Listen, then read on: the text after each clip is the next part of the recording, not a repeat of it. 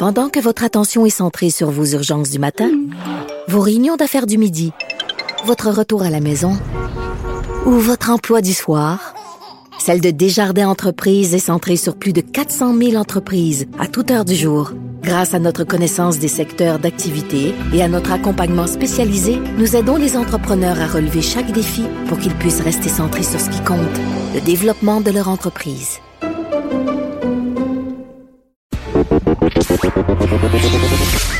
Elles n'ont pas la langue dans leur poche. Elles disent ce qu'elles pensent sans détour. Une heure de remise en question et de réflexion. Geneviève Peterson. Vanessa Destinée. Les effrontés. Bonjour tout le monde, j'espère que, que vous allez bien. Il y a une chose dont on ne peut pas ne pas parler ce matin. Éclipse médiatique, Vanessa. Notre-Dame de Paris qui a passé au feu. Tout le monde est au courant, tout le monde le sait. Mais quand même, c'est un événement majeur, c'est un événement historique euh, puisque Notre-Dame de Paris est intimement, on le sait, euh, lié à l'histoire de Paris. Est-ce que tu savais, Ben, Vanessa? de la France, en fait, j'irais Ben- même plus loin. C'est un symbole national qui est parti en flammes. Ben, d'Europe, là. Oui. C'est- le monument, par ailleurs, le plus visité d'Europe. Tu savais qu'il y avait 13 à 14 millions de personnes qui visitaient Notre-Dame de Paris chaque année? J'ai été très surprise, en fait, d'apprendre ça parce que d'abord, pour la France, j'aurais pensé que la Tour Eiffel arrivait en tête, mais comme elle a été fermée pendant 25 ans, peut-être Oui, mais d'Europe, tu sais, on, on se disait tantôt, c'est le le Colisée de Rome. la Sagrada Familia, il y a tellement de beaux monuments en Europe et j'enlève rien à Notre-Dame de Paris, mais ça m'étonne parce que au bout du compte, ça reste quand même juste une église. Oui, mais c'est une église qui est fondamentale dans l'histoire de la France. Quand Paris a été libéré, c'est là que les Français euh, se sont réunis. À chaque fois qu'il y, a un- qu'il y a un événement majeur en France, on se regroupe à Notre-Dame de Paris. Et tu sais que c'est le point zéro de la ville, c'est-à-dire qu'on calcule toutes les distances en fonction de son emplacement. Donc, Wow. c'est très, très, très important. Et hier, on pouvait voir les Français massés euh, près des lieux de l'incendie, les Français qui, qui s'étreignaient, qui s'embrassaient. Chantait Ave Maria aussi, qui rendait hommage vraiment à Ça ce prenait un drame pour euh, rapprocher les Français, c'est ça que j'ai envie de dire? Ben, c'est drame sur drame sur drame. Quand on est en France, je regardais mes ex-collègues journalistes qui sont correspondants en France, puis je me dis, mon Dieu, il y a quasiment plus d'événements catastrophiques en France qu'en Irak. Qui fait Ben, ils ont un bad couvrir- karma. Ils ont un bad Ils ont un karma. mauvais karma, puis ça arrête pas. Donc, euh, il me semble que c'est un peu de répit pour le peuple français, dont, dont les emblèmes, en fait, tombent les uns après les autres. Ben, c'est un difficile. symbole, c'est un, c'est un symbole très fort qui s'écroule, mais et, euh, évidemment, euh, on disait ce matin que la structure allait être sauvée. Il y a des fonds aussi, euh, des campagnes nationales de financement qui ont été, euh, qui sont en train de se mettre en branle. D'ailleurs, euh, des familles très riches de la France ont déjà ramassé euh, Des mécènes. 300 millions d'euros euh, pour la reconstruction. Le gouvernement aussi a promis euh, 500 millions d'euros. Donc, moi, je suis pas inquiète pour Notre-Dame de Paris. Là, ça sera rénové. Mais ce qui m'inquiète, moi, c'est la réaction des gens. Oui. J'ai trouvé, tu sais, puis je suis super sensible à ce drame-là, mais j'ai trouvé qu'on faisait une grosse, grosse, grosse, grosse, grosse affaire. Tu sais, tu l'as dit tantôt, c'est toujours bien qu'une église, on est supposé euh, s'être le un peu libéré de la religion. Euh, Certainement. Et je veux dire, tu sais, je parlais du Colisée tout à l'heure. Tu sais, on- dans l'histoire de l'humanité, le nombre de fois que des bâtiments historiques comme le Parlement de Londres, par exemple, ont brûlé. On n'est pas en 1101, Geneviève. On a tous les outils technologiques aujourd'hui pour reconstruire Notre-Dame, pour lui donner qu'on a eu sa vigueur d'antan. Effectivement, les structures n'ont pas été abîmées. Et c'est sûr que les images sont, sont assez spectaculaires. Donc, de voir les tours s'effondrer, de voir l'horloge tomber également, la fameuse aiguille, c'est vrai que c'est spectaculaire. Puis ça fait mal à l'âme, carrément. Ben, c'est un symbole aussi fort que quand les tours du World Trade. Center se sont effondrés parce que euh, c'est pas le même contexte du tout, Pas mais c'est une image très forte et c'est, tu sais, dans la tête de bien des gens et dans la mienne aussi, ces monuments-là, là, ils sont là pour rester. Ils sont immuables. On n'attaque pas ça. Ça peut pas s'effondrer. Tu comprends? C'est l'espèce de, de c'est le lien qui fait que tout tient ensemble. Tu sais, Bien c'est ça qui se passe. Donc, je pense que c'est pour ça que les gens ont été très, très touchés. Moi, la c'est une première. influence tellement forte dans la culture, à commencer évidemment par l'œuvre de Victor Hugo, Ben donc oui. Notre-Dame. Moi, je suis comme un Hubert Lenoir là-dessus, Geneviève, ma référence, mon premier référent, parce que je n'ai jamais été à Notre-Dame, je n'ai jamais été en France, donc je n'aurai pas l'occasion de la visiter malheureusement avant sa reconstruction dans 50 ans probablement. Mais ma référence c'était évidemment le bossu de Notre-Dame, Ben oui, ben un moi- film de Disney, Hier, Geneviève. hier, j'avais envie, j'avais envie de faire des jokes de Bruno Pelletier. Là. Oui, je veux dire, d'ailleurs, il y a un article du Journal de Montréal qui, qui recueille les réactions euh, des gens qui ont participé à la comédie musicale Notre-Dame de Paris. Ça, c'est non. Moi, j'ai trouvé ça très très drôle. Puis, faut pas Ça, nier, faut pas nier que ça a été vraiment associé à cette comédie médicale, euh, mé- médicale, voyons.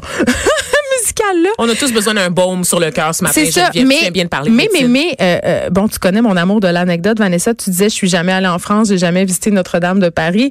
Moi, je suis allée plusieurs fois en France et je n'ai visité Notre-Dame qu'une fois. Et je vais t'expliquer pourquoi.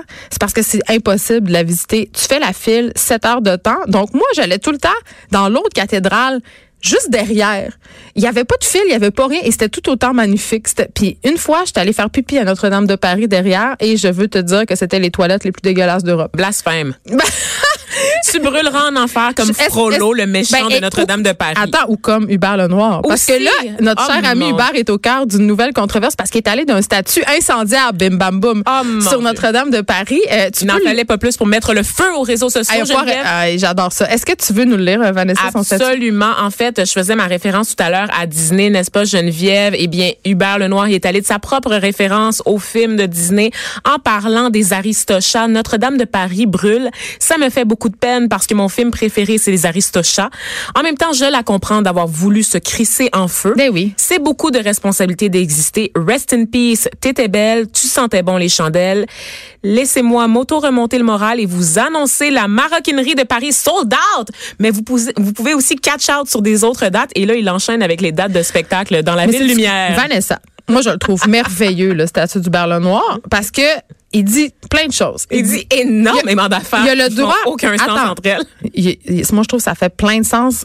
Il dit que Notre-Dame, les monuments ont l'importance qu'on veut bien leur donner. C'est ça qui est beau, c'est-à-dire Notre-Dame de Paris, pour lui, ça veut dire ça. Pour une personne qui étudie en histoire de l'art, ça veut dire autre chose. Pour un artiste, ça peut dire au- autre chose. Pour un- une personne religieuse, T'sais, chacun est libre d'avoir sa propre interprétation. On n'a pas à condamner les gens pour le lien qu'ils font avec Notre-Dame de Paris. Puis quand il dit, je te comprends d'avoir eu envie de te crisser en feu, peut-être fait-il référence aux nombreux scandales qui touchent l'Église catholique, aussi comment c'est difficile euh, de perdurer, d'exister. Je trouve que c'est plein de sens. Moi, je comprends pas pourquoi ça a fait un scandale. On se rappelle que Hubert Lenoir avait utilisé cette formule-là, j'ai le goût de me crisser en Ben feu, lors de son dernier passage à Tout le monde en parle. parlait de- Il parlait de suicide, un sujet dramatique et très rapidement, on lui avait coupé la parole. Denis Turcotte notamment avait dit, on parle pas de ces affaires-là. Et là, on en parle. Il est là pour ça, Hubert il, Lenoir. il faut en parler. Et aujourd'hui, il récidive en exprimant un peu, moi, je trouve, un mal de vivre, l'idée de se crisser en feu. Je trouve ça, je trouve ça fort comme image quand même.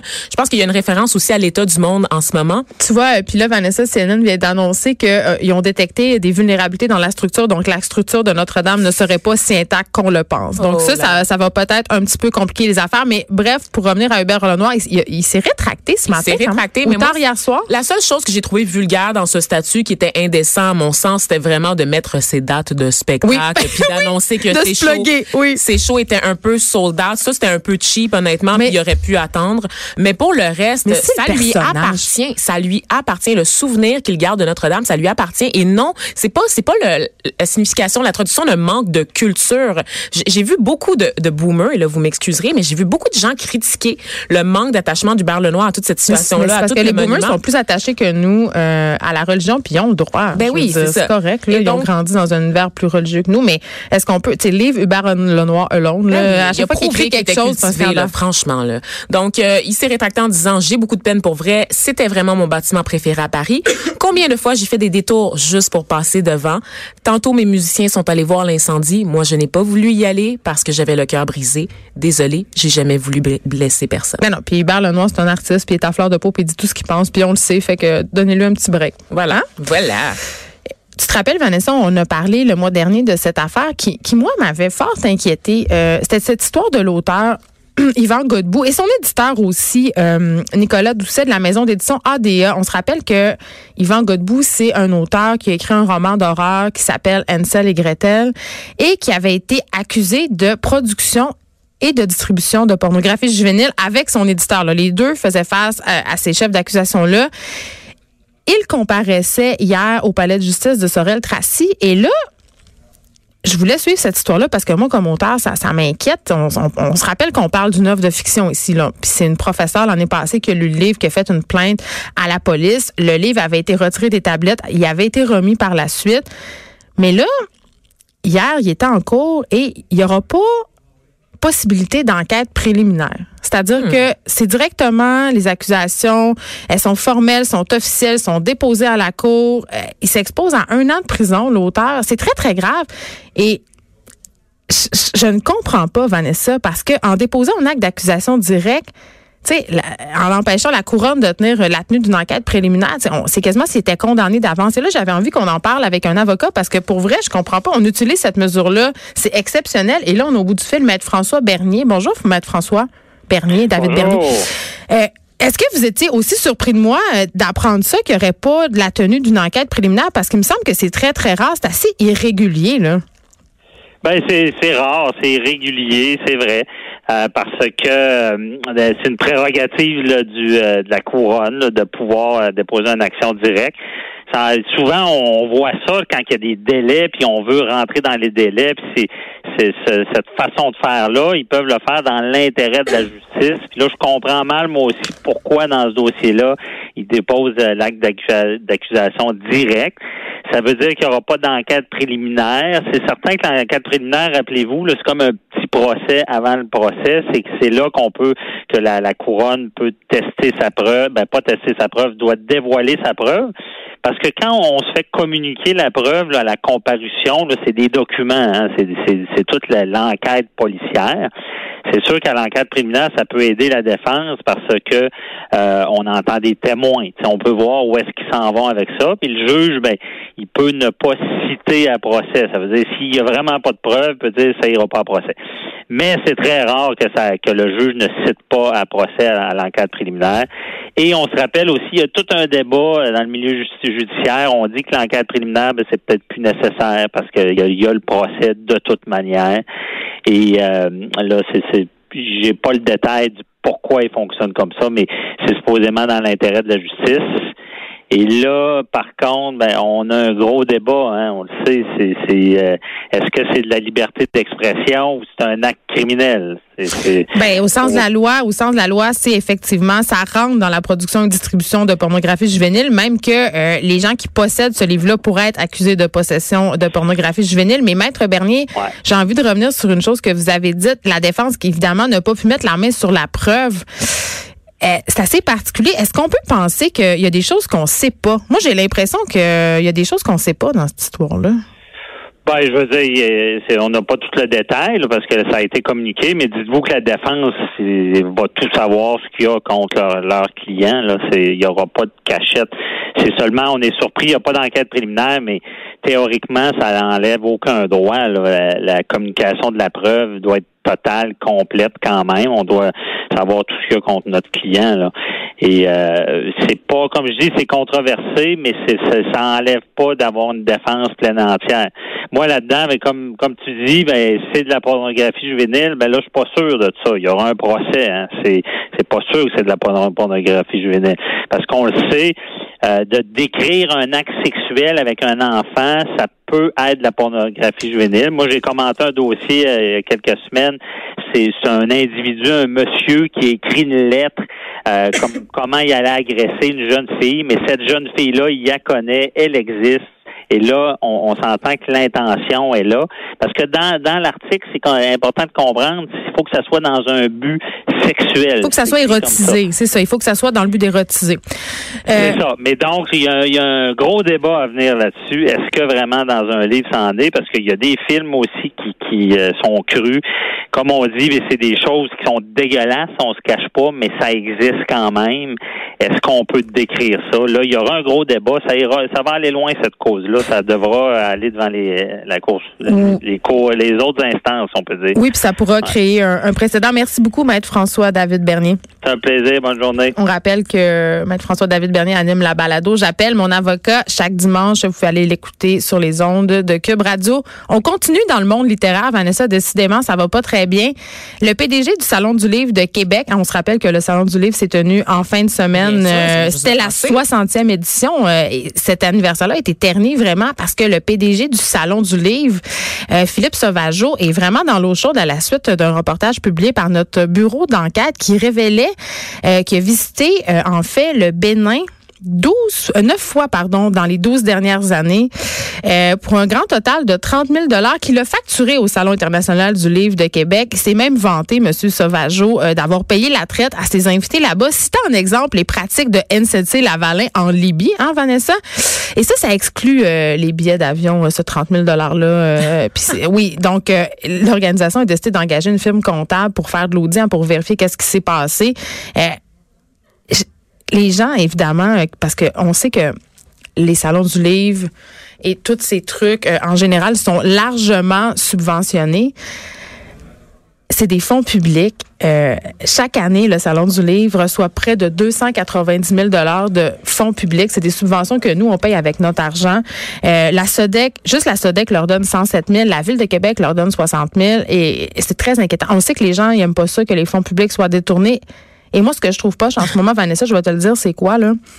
c'est qu'on a tout dans notre idée que les artistes, ça coûte cher, qu'on devrait pas être subventionné. Que, et là, ça vient ternir encore plus. Puis je, je, ajouter de l'eau au moulin de cette idée-là.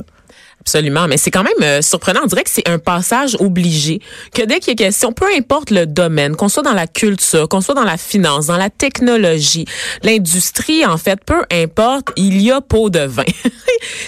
Mais là, c'est pas des pots de vin, c'est détournement de fonds publics. Oui, mais il y, a quelque chose Le gars, quand s'est servi dans le caisse, oui, il a voyage. mais il a faire des cadeaux, c'est pas ça ce que tu nous disais aussi. Il a faire des cadeaux à des gens, donc... Il a, traité, il a, il a payé la traite aux personnes là-bas. Et là, c'est qui les personnes là-bas? Parce que là, on, on peut pas trop s'avancer, mais hmm. un, un gars qui? qui va neuf fois dans les douze dernières années dans hein, en Afrique, un pays d'Afrique de l'Ouest. Qui qui va au Bénin? Littéralement d'abord, qui va au Bénin comme ça Je veux pas, je veux pas, je, je veux pas m'exposer à des poursuites en diffamation, Vanessa, ce matin, mais c'est très spécial. C'est bizarre. On fera pas ça.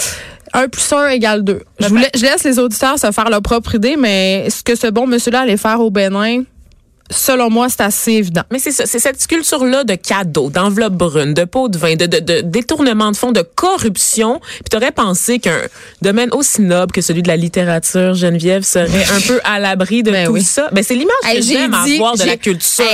combien de fois j'ai dit sous, Non, excuse-moi. Combien de fois j'ai dit au micro euh, ici euh, que les pires, les, les personnes les plus dégueulasses, les plus machos, les plus sexistes, l'histoire d'agression et d'abus, les pires que j'ai entendu, c'est dans le monde universitaire et littéraire. Ça fait partie de la culture. J'aime pas ça penser à la littérature comme une business comme une ben, autre. Ça me fait, ça me fend le cœur. Ben non, la littérature c'est une business comme une autre, et oh, fort heureusement. Et cette business-là doit être menée, euh, je veux dire, avec transparence. Et là, ce qui est, ce Philippe Sauvageau en question. Euh, a démissionné avant la publication de notre reportage. Donc, d'après moi, il sentait euh, la soupe chaude. Parce qu'il va retourner au Bénin? Dit, hein? Non, mais il a rien dit. Il, y a juste eu une espèce de communiqué euh, au lendemain euh, du 60e anniversaire du salon, un petit communiqué de presse. J'imagine qu'on souhaitait que ça soit passé très par, la, par l'incendie de Notre-Dame. Voilà. mais mais Ou par l'événement en tant que tel, qui, qui lui, s'est très bien passé, qui s'est rondement passé. Plusieurs auteurs, dont des gens qu'on a reçus ici au micro, donc les filles de femmes de tête, Michael Bergeron qui est venu parler de son livre. Il y a plein de monde. Donc beaucoup de gens qui sont allés à Québec. Puis on sait qu'on peut pas vivre des livres ici au Québec. Puis ben, c'est difficile. Donc dès, exceptions. Ben c'est ça. Donc dès qu'on a une opportunité de faire rayonner des talents d'ici, des auteurs d'ici, il faut les célébrer. J'espère effectivement qu'il n'y aura pas trop de de conséquences. Il y a plusieurs éditeurs qui ont demandé évidemment sa thèse. ben sa démission euh, comme PDG puis président du CA, mais évidemment, euh, je pense pas qu'il va avoir besoin de pression pour le faire. Euh, je pense qu'il va se montrer la porte à lui-même. Mais c'est un dossier que je vais continuer à suivre euh, de très près euh, Vanessa parce qu'évidemment quand il est question du monde littéraire, ça me touche personnellement. c'est le scandale que t'aimes. C'est pas le monde littéraire, c'est le juiciness du scandale. Ben imagine quand c'est dans le monde littéraire. Imagine quand c'est au Bénin, puis c'est un monsieur blanc qui va. En plus, ça touche toi vu que tu viens d'Afrique, right? Oui, exactement. Ok, c'est ça. C'est ça. Hey, on reste dans le scandale et la fraude. Ah, on a vraiment un, petit matin de même. Est-ce que tu euh, tu consommes de l'huile d'olive, toi, Vanessa? Euh, oui, dans ma dans la cuisine. Tu, tu consommes pas juste de l'huile de coco puis l'huile de palme? Non, ah. non, non, non, non. J'ai une pensée pour les orang-outans, Geneviève, en Indonésie. Donc, euh, l'huile de palme, c'est non. Pour de l'huile de coco, je préfère m'enduire d'huile de coco que de l'utiliser. je, je, vous donne un petit un petit conseil. Vous connaissez ma mes, mes valeurs anti-Costco, sauf pour une chose. Pour une chose. Ma fille est une grande passionnée de Nutella. Et là, Là, chez moi, avec ses plein de sucre puis c'est plein de gras saturés, là. De huile de palme qui tue les orang Il y a le sait tout ça, OK? Il y a le sait. Sauf que là, ma fille, elle ne mange pas le matin, sauf si elle mange une toast au beurre Nutella. Fait que j'achète un pain 172 grains pour me acheter bonne conscience, puis je beurre ça de Nutella. Mais là, elle a décidé d'avoir une conscience écologique, mon enfant, puis de Bravo. plus vouloir. Mais oui, je la félicite. De plus vouloir manger de Nutella parce qu'il y avait de l'huile de palme à l'intérieur. Et sachez que la marque Costco, le Nutella du Costco, ne contient pas d'huile de palme et ne contient pas d'huile hydrogénée. C'est merveilleux. Est-ce que ça vient dans un baril? Non, ça vient dans un pot euh, très gros et euh, on le passe en pas longtemps. Ah oui, hein? Ouais. Ça, c'était mon, ma petite aparté sur, euh, sur euh, le Nutella. C'était mon conseil. euh, ne, me, ne, me rem- sucrée. ne me remerciez pas. Donc, je continue sur l'huile d'olive parce qu'il y a un importateur montréalais d'huile d'olive qui est accusé d'avoir vendu de la fausse huile d'olive, Vanessa. Ben La- voyons la- donc. Oui, puis on sait, l'huile d'olive, c'est très populaire parce qu'il y a eu des campagnes dans les années 90 anti-beurre, tu sais, pour dire que l'huile d'olive, c'était donc bon parce que des bons gras. Ben, on pense à c'est la vrai. cuisine méditerranéenne aussi, Ah, surtout en oui. santé. Ils ont de l'huile d'olive Moi, j'en bois, je me badigeonne, Ben, j'adore l'huile d'olive. Mais c'est cher, puis c'est, la- tu sais, il y a plein de critères. Il faut regarder la date d'expiration, il faut regarder ses premières pressions à froid, il faut regarder aussi quelle partie de l'olive on utilise pour Ah, faire l'huile. ouais? Oui, parce que ça, euh, il y a des huiles de basse qualité qui sont, qui sont faites à base de grignons d'olive. Là, c'est comme un- des, des, des résidus de pâteux d'huile. C'est comme de la sous-huile d'olive. Mais là, euh, la compagnie qui est dans l'eau chaude, c'est l'huile d'olive au rhum. Je suis certaine que t'en as déjà acheté. On la retrouve beaucoup dans les fruiteries. Puis c'est pas très cher. Puis elle a l'air de bonne qualité. Il y a une date d'expiration et tout. Mais là, euh, ils se sont fait pogner. Il y a eu une dénonciation anonyme. Et là, l'agence canadienne, ben, on ben, c'est très Hey, mafieux. c'est très sérieux. C'est très ça. mafieux, tout Non, t'as pas fait une référence Ben, à l'huile d'olive. Ça se passe en mafia. Italie. Moi, j'adresse tous mes préjugés. Donc, il y a eu une dénonciation euh, anonyme et l'Agence canadienne d'inspection des aliments a analysé un échantillon. Et là, euh, ils ont découvert que, évidemment, l'huile d'olive n'était pas euh, de qualité promise, qu'elle était coupée euh, avec quelque chose. Ils n'ont pas pu dire. Ben, peut-être. Ils ont, ils ont pas dû, ils ont pas pu, pardon, savoir c'était quoi l'agent de coupe qu'il y avait à l'intérieur. Ce qu'ils disent, l'Agence canadienne d'inspection des aliments, c'est que c'est une huile d'olive lower grade, c'est-à-dire euh, elle est coupée, mais ils savent pas avec quoi. Et là, de leur côté, du côté de d'Orum, euh, eux, ils disent que c'est l'interprétation euh, de la de la CIA que c'est pas leur version et que eux, euh, ils sont ils produisent de l'huile d'olive telle que promis. Mais là, ce qui me fait rire dans cette histoire-là, Vanessa, c'est que c'est juste une amende de 4000 dollars qu'ils devront payer cette entreprise. Ça, c'est ce qui te fait rire dans l'histoire? Ça Moi, me fait rire. dire, en ce moment, il y a un cartel d'huile d'olive. Non, mais c'est juste 4000 Tout, tout est comme quoi dans cette histoire? Tout est what? Les gens, les gens vendent la fausse huile d'olive, on l'achète, font des millions de dollars et l'amende est de 4000 dollars, mais ils vont le refaire demain. Ben, bien sûr. Ils vont le refaire avec d'autres produits. Puis c'est rare hein, qu'on qu'on va euh, parce que là ils iront pas en cours, ils, se sont re- reconnus coupables et tout ça. C'est rare euh, les, les trucs de fraude alimentaire qui vont au bout là. Puis tu sais c'est quoi les aliments qui sont le plus susceptibles d'être fraudés? Ou qui sont le Ah, plus souvent Dieu. au cœur On peut plus rien manger. Tu peux pas me dire ça avant l'heure du dîner. Le poisson. Le miel et l'huile d'olive. C'est vraiment ce sont les aliments qui trônent au sommet. Oui, je sais des aliments qui ben C'est parce qu'on fait à croire que dans les poissons blancs là, tu sais mettons entre tilapia puis puis aigle fin puis tout ça là, il y a- il y a- Ou la fameuse goberge, qui est l'espèce de poisson, euh, poisson Oh, passe-partout qu'on j'aime. met n'importe où en faisant semblant que c'est du crabe. J'aime tellement la goberge. Ben voyons donc, qui aime la goberge? Ben, les personnes qui aiment les fromages jaunes de synthèse, moi. J'adore ça. J'adore ça. J'adore Avec ça. le Nutella, je, je m'inquiète. As-tu reçu le nouveau guide alimentaire canadien, Geneviève? Mais je sais pas parce que j'hésite à le regarder, Vanessa, parce que, Les pois chiches? ouais, il, il il paraît qu'il y aurait la présence de pois chiches puis que ça menacerait notre culture alimentaire. Moi, je pense que Notre-Dame de Paris, il y a eu quelque chose. Il y a eu une influence quelque part et peut-être les pois chiches seraient en cause. Ben, peut-être. D'ailleurs, euh, Selon les plus récentes informations, les pois chiches auraient abîmé la structure de Notre-Dame de Paris. qui a dit hier qu'il y avait des gens qui applaudissaient devant l'incendie de Ah, Notre-Dame de Paris? Je ne nommerai aucun nom, Geneviève. Mais il y a des gens qui ont dit ça. euh, J'ai entendu ça. Il y a beaucoup de complotistes en ce moment euh, sur les réseaux sociaux. Il y a des gens euh, qui ont dit que d'autres gens avaient applaudi, en fait. Les gens. les gens. Qui sont les gens? Qui sont-ils, ces gens qui ont applaudi? Aucune source. Ben, c'est sûrement des femmes voilées, Vanessa. Selon moi, ce sont Sûrement, elles. Ce sûrement, sont parce elles. que c'est bientôt Pâques, hein, on le sait. Puis Ah! on sait bien que ça serait l'occasion rêvée pour des méchants barbus. Mettre à feu et à sang la Notre-Dame. Notre-Dame, ils ont juste ça à faire, évidemment, les femmes musulmanes voilées en ce moment, n'est-ce pas? Donc, euh, il y, a, il y a des drôles de théories du complot qui circulent en ce moment. C'est sûrement euh, que- c'est sûrement elle qui cueille les olives frauduleuses. c'est ça. Donc, on se rappelle que le gouvernement Macron a dit que tout ça était probablement d'origine accidentelle à cause des rénovations qu'il y a en ce moment à Notre-Dame de Paris. Donc, ce serait un incendie causé là, par les travaux et non pas par des femmes musulmanes voilées. Je conclus sur l'huile d'olive, Vanessa, parce que c'est important. OK. Non, mais c'est parce que pour vrai, Les autres aussi, il y a beaucoup d'huile d'olive dans leur culture. je le sais, mais nous aussi, il y en a de plus en plus dans la nôtre et d'autres huiles. Et pour pas se faire fourrer en bon français, il faut, tu sais, quand vous voyez une huile d'olive euh, à 9,99 pour un litre, euh, extra vierge, presse à froid avec une date d'expiration, c'est louche. Pour vrai, Fait qu'il faut jamais acheter de l'huile en spécial. C'est Non, tu peux l'acheter en spécial, mais c'est parce que un moment donné, quand c'est trop beau pour être vrai, c'est parce que peut-être en guise sous roche. Donc, euh, pensez à votre affaire. Puis, c'est vraiment pas, je veux dire, qu'on peut plus faire confiance euh, aux produits qui sont sur nos étalages. Tu Je pense qu'on n'y faisait plus vraiment confiance. Ils nous donnent tout le cancer de toute façon, Geneviève. ils m'ont enlevé mon donné. huile d'olive. Tu Ils m'ont comprends tout enlevé. Ils m'ont enlevé le goût de manger, Geneviève. Je On vais va- t'envoyer des, des photos, je pense, maintenant dans l'épicerie, dans les rayons d'épicerie pour que tu approuves les produits Je pense que c'est le moment pour dire on va tous mourir. Ah! on s'arrête un